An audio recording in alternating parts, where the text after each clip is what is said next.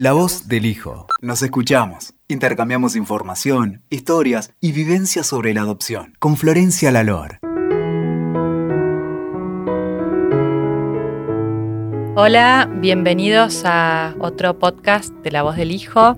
Acá estoy con una persona que quiero mucho, que conozco hace muchísimos años, Mía Goldaracena. Hola, Mía. Hola, Floppy. ¿Cómo estás? Bien, me da muchísima alegría estar acá. Gracias por por invitarme a tu espacio. Qué bueno, gracias a vos por hacerte el tiempo y todo.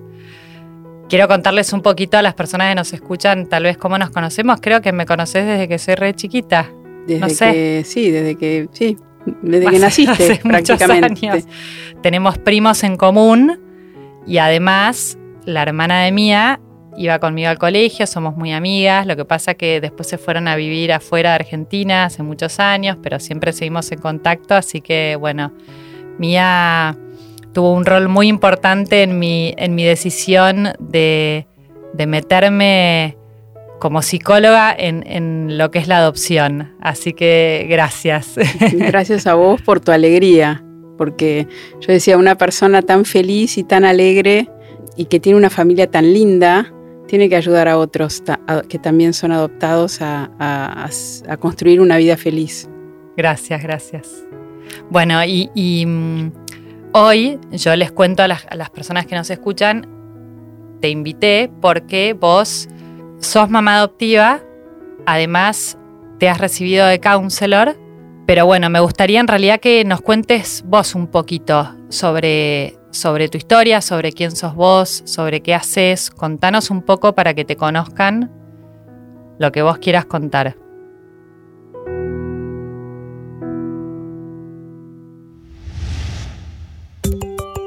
Bueno, mira, tengo 54 años, o sea que voy a sintetizar, ¿no? Yo, cosas que me han marcado es, son las siguientes. Yo nací Llegué a esta vida con osteogénesis imperfecta o la enfermedad de los huesos de cristal, que es una fragilidad ósea que en mi caso es muy leve, pero que puede ser muy aguda. Pero esa condición a mí me marcó mucho, porque como que desde chiquita dije huesos de cristal, pero como un temple de acero, ¿no? Como que me forjé. A los 25 años entré a la vida religiosa eh, motivada por la experiencia de un Dios tangible que sacia el corazón del hombre, del ser humano, de las personas. Y esa experiencia me, me, pareció o sea, tan plenificante que dejé todo y entré a la vida religiosa. Viví 10 años siendo religiosa, fui sumamente feliz, hice de todo.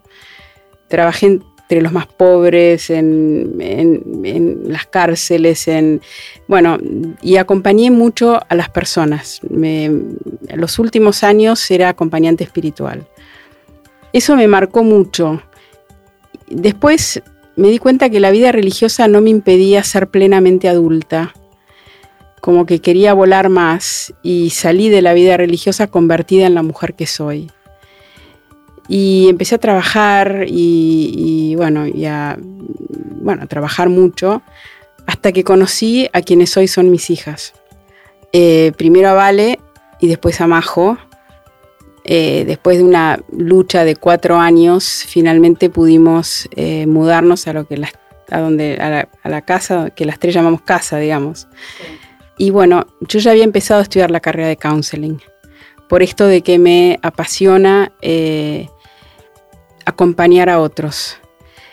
Obviamente estudiando counseling, después y ya en vistas de la, de la adopción, eh, estudié, hice una diplomatura en adopción en la Universidad Abierta Interamericana y, y, bueno, y ahí me fui perfilando en esto de eh, acompañar a padres en disponibilidad parental adoptiva a partir es, de mi experiencia, sí, a partir que, de mi experiencia de adoptar a dos adolescentes. Sí, que, que es, es, el tema para el cual yo te invité, para que sí. nos cuentes sobre disponibilidad parental adoptiva. Sí. Con, contanos primero, ¿qué edad tenían tus hijas cuando las adoptaste? Cuando llegaron a casa tenían 12 y 13.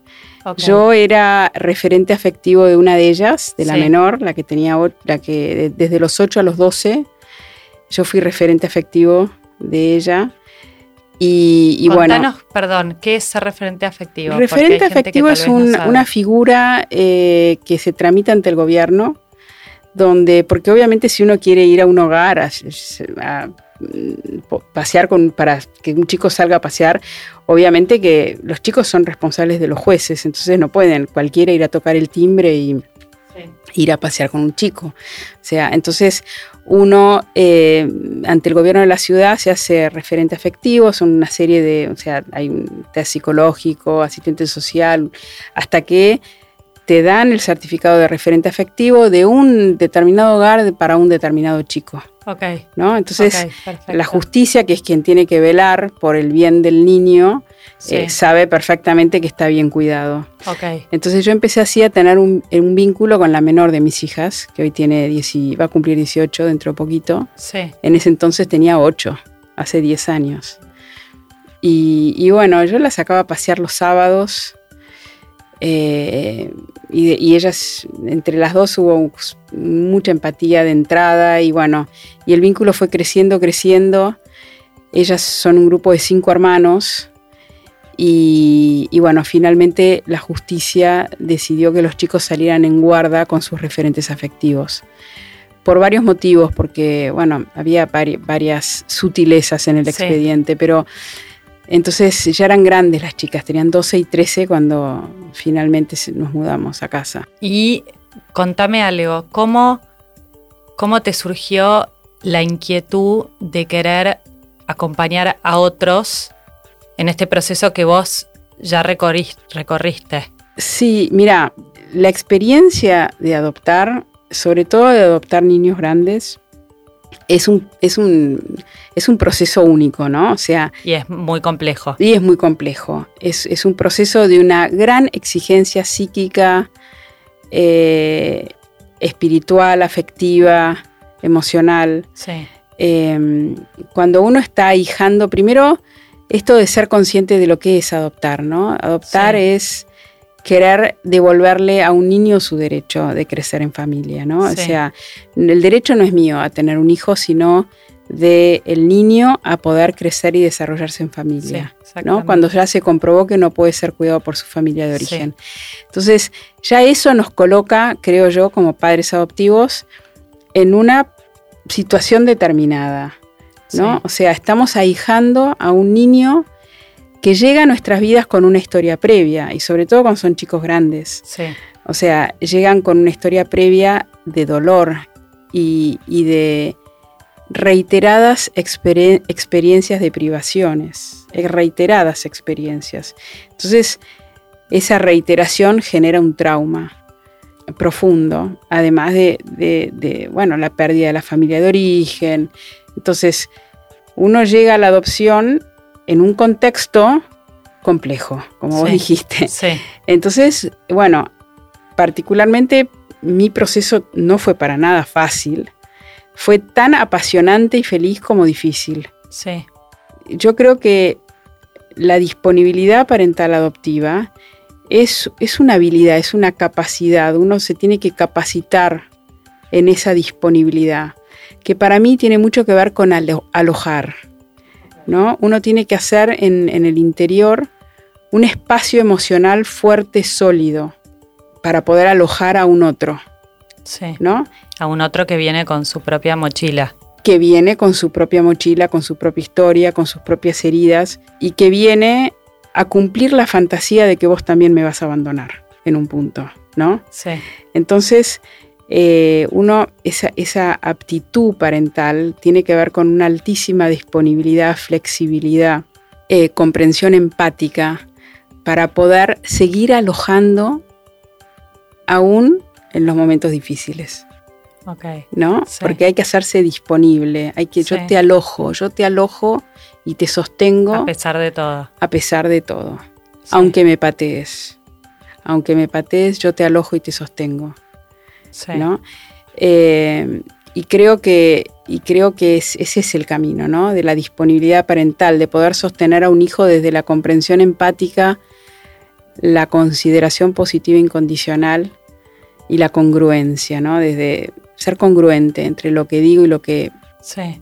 Eh, y lo que expreso con, mis otros modos de expresión, digamos, ¿no? Sí, sí, sí. Eh, Te hago una pregunta. ¿Vos estuviste acompañada por alguien en tu proceso personal? sí, yo estuve acompañada, sí, estuve acompañada, eh, por supuesto, sí. Yo creo que todo padre adoptivo, sobre todo en la adopción de chicos más grandes, necesitan un acompañamiento.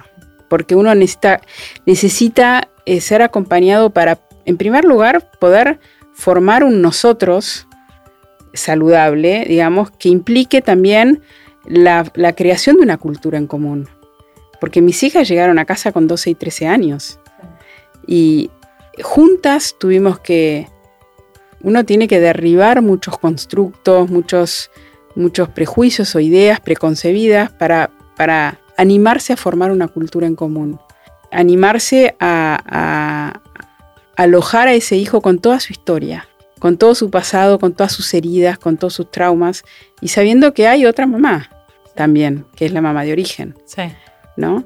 Una de mis hijas, por ejemplo, ahora está revinculándose con su mamá de origen. Entonces, eh, muchas veces, o sea, los padres eh, sí necesitamos ser acompañados para, para nada, para tener una sana consolidación familiar. Sí, bueno, y como muchas cosas Saludable. en la vida, obvio. Como- siempre como casi, ayuda, como obvio, casi, obvio. Como Te hago una cosas. pregunta, otra. ¿Cómo, ¿Cómo trabaja uno la disponibilidad parental? Bueno, dejándose acompañar en primer lugar. Y después, yo creo también como tomando conciencia de.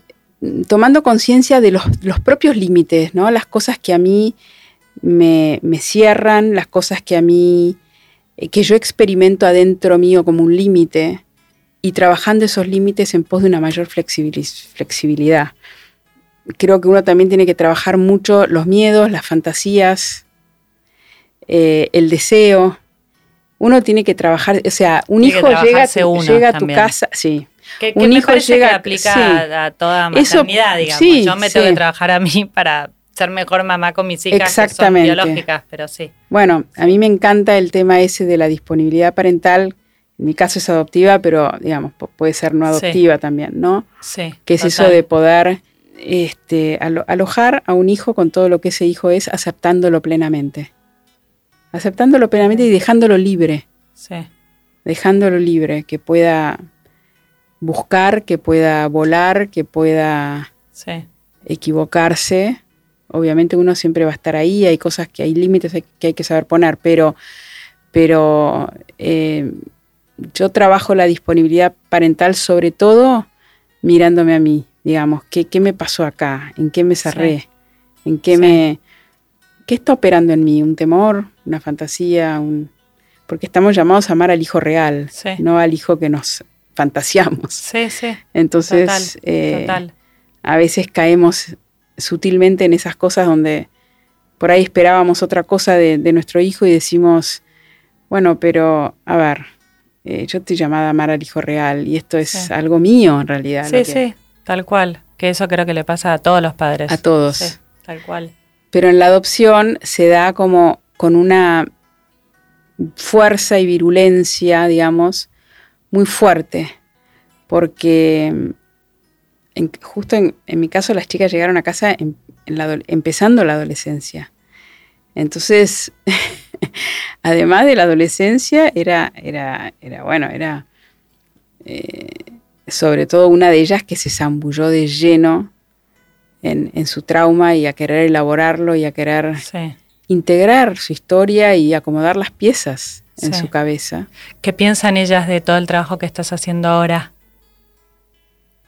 ¿Te han dicho algo? Eh, Mira, una de ellas me mira, observa, es Majo, la mayor, que es mucho más callada, es más introvertida, es más, es más de observar y, y me mira, me observa o me pregunta, y, y la menor, que es más intrépida y, y buscadora y extrovertida, eh, me pregunta, siempre me pregunta, cuando me llama alguien me dice, "¿Y ¿qué le dijiste? Y, y- y- y- viste eso, Sí. que, bueno, no le, no le puedo contar lo que a veces me, Sí. me- me dicen, pero, pero a veces se lo devuelvo en forma de pregunta para ella, ¿no? Si, una persona te, te, dijera tal o cual cosa, ¿vos qué dirías? Yo diría esto, vos, y enseguida me quiere como cuestionar, ¿viste? ¿Vos qué decís? Te pone a prueba. Sí, me pone a prueba. me pone a prueba, me pone a prueba. O yo le pregunto a ella, ¿no? ¿Qué, digamos, una madre, el otro día le preguntaba, una, ¿qué le dirías vos a una madre que va a adoptar? Eh, ¿Qué, tiene que, tiene que tener? eso te quiero preguntar yo a vos. Ah. Decime qué te dijo ella primero. Ella me dijo, lo primero que tiene que tener es paciencia. Sí, que creo que es algo que tengo que tener todos los padres. Sí, sí, sí. Eh, yo creo que a una madre que va a adoptar eh, o que expresa el deseo de querer adoptar, le diría que trabaje ese deseo. Lo primero que haría es escucharla más que decirle, ¿no? La escucharía mucho y, le preguntarías por su deseo.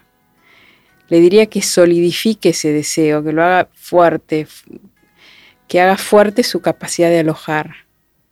Y después le diría que trabaje sus miedos y sus fantasías.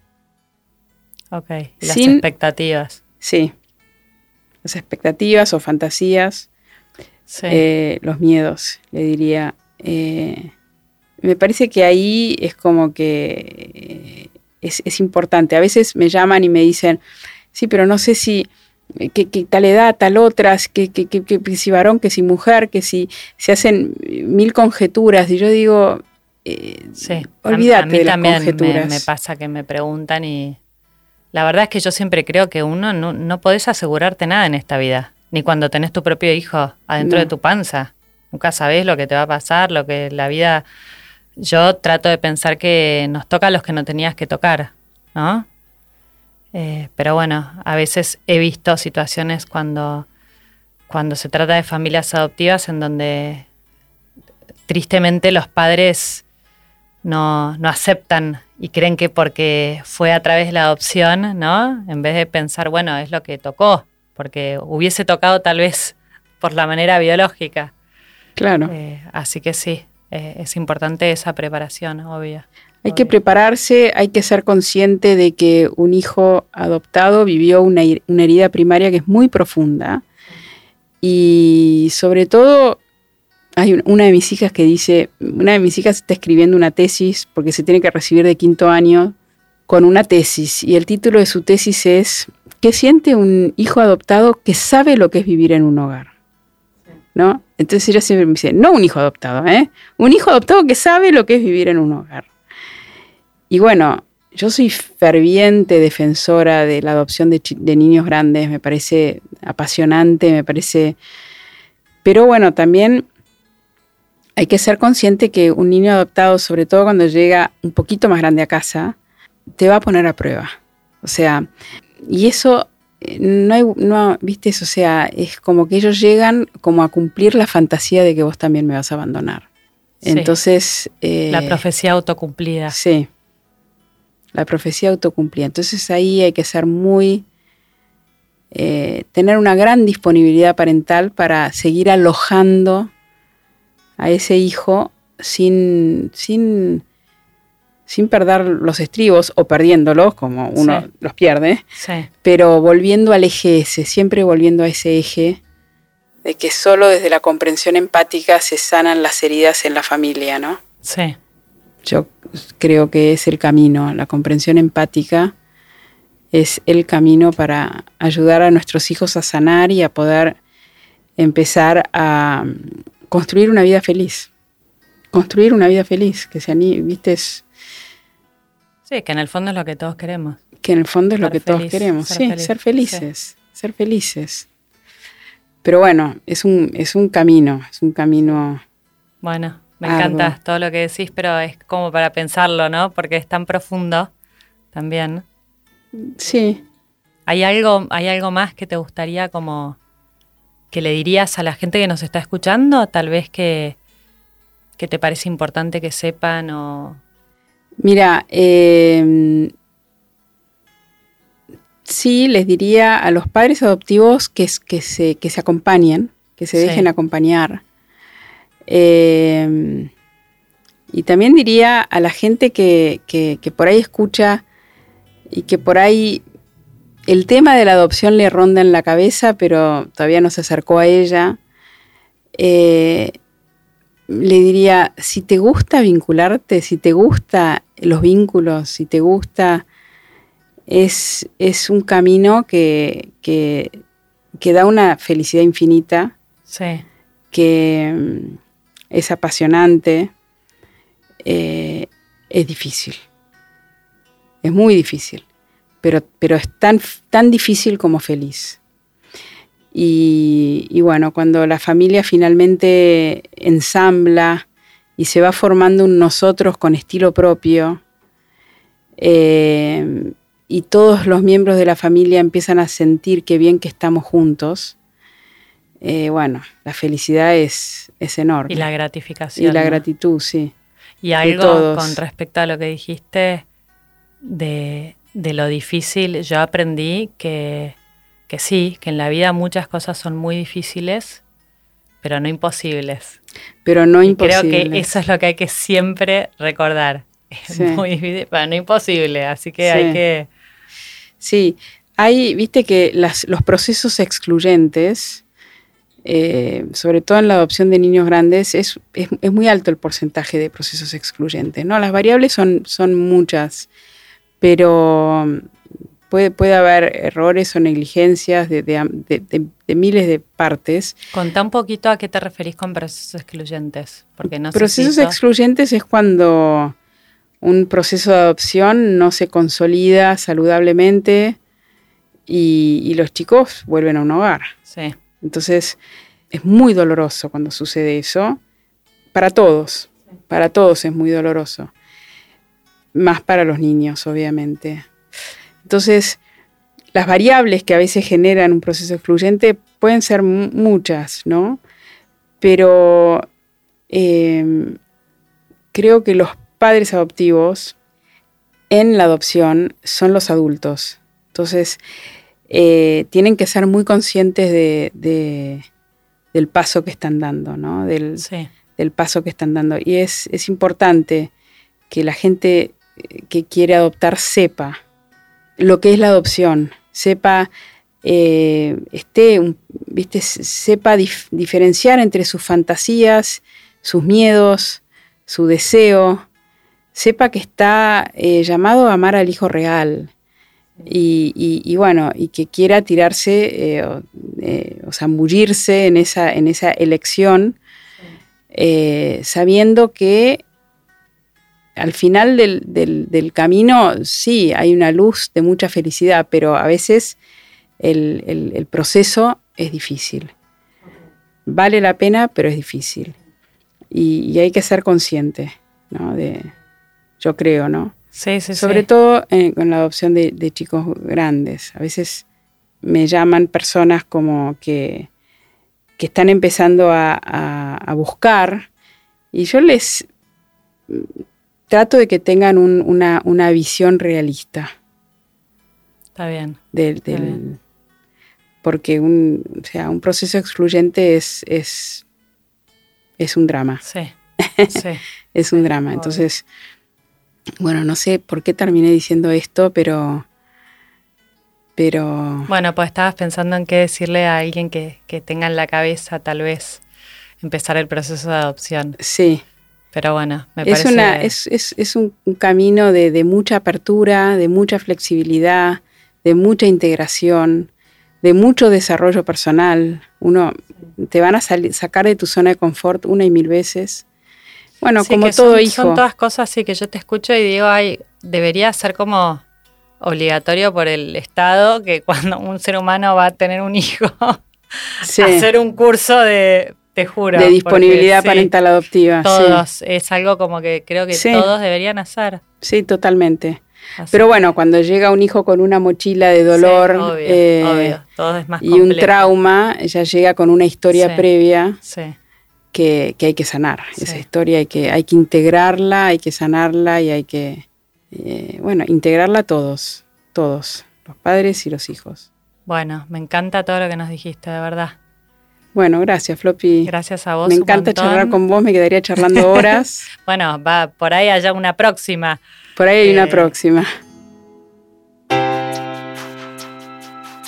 contanos en dónde te puede contactar la gente, por si alguien te quiere llamar, alguien quiere consultarte por este tema, quieren pedir una consulta con vos. Bueno, puede ser a través de mi Instagram o a través de mi celular o mi mail. Bueno, ¿me pueden, querés dejar tu dirección de correo electrónico? Sí, puede ser mía g arroba grupo más con doble s punto net. Ok, y también me pueden escribir a mí Y también te pueden preguntarme y escribir a se vos, contactan con vos a través mío. Sí, Tu Instagram, Mía Goldaracena. counselor en Counselor. adopción. Ok, perfecto. Que yo después lo comparto también. Sí, Y bueno, gracias de vuelta. a Me vos, encantó. Floppy. Yo aprovecho para recordarles a todas las personas que siempre escuchan, si quieren más información pueden ingresar al sitio web www.lavozdelhijo.org y también seguirme en Instagram, que es La Voz del Hijo. Muchas gracias. Escuchaste La Voz del Hijo. WeToker. Sumamos las partes.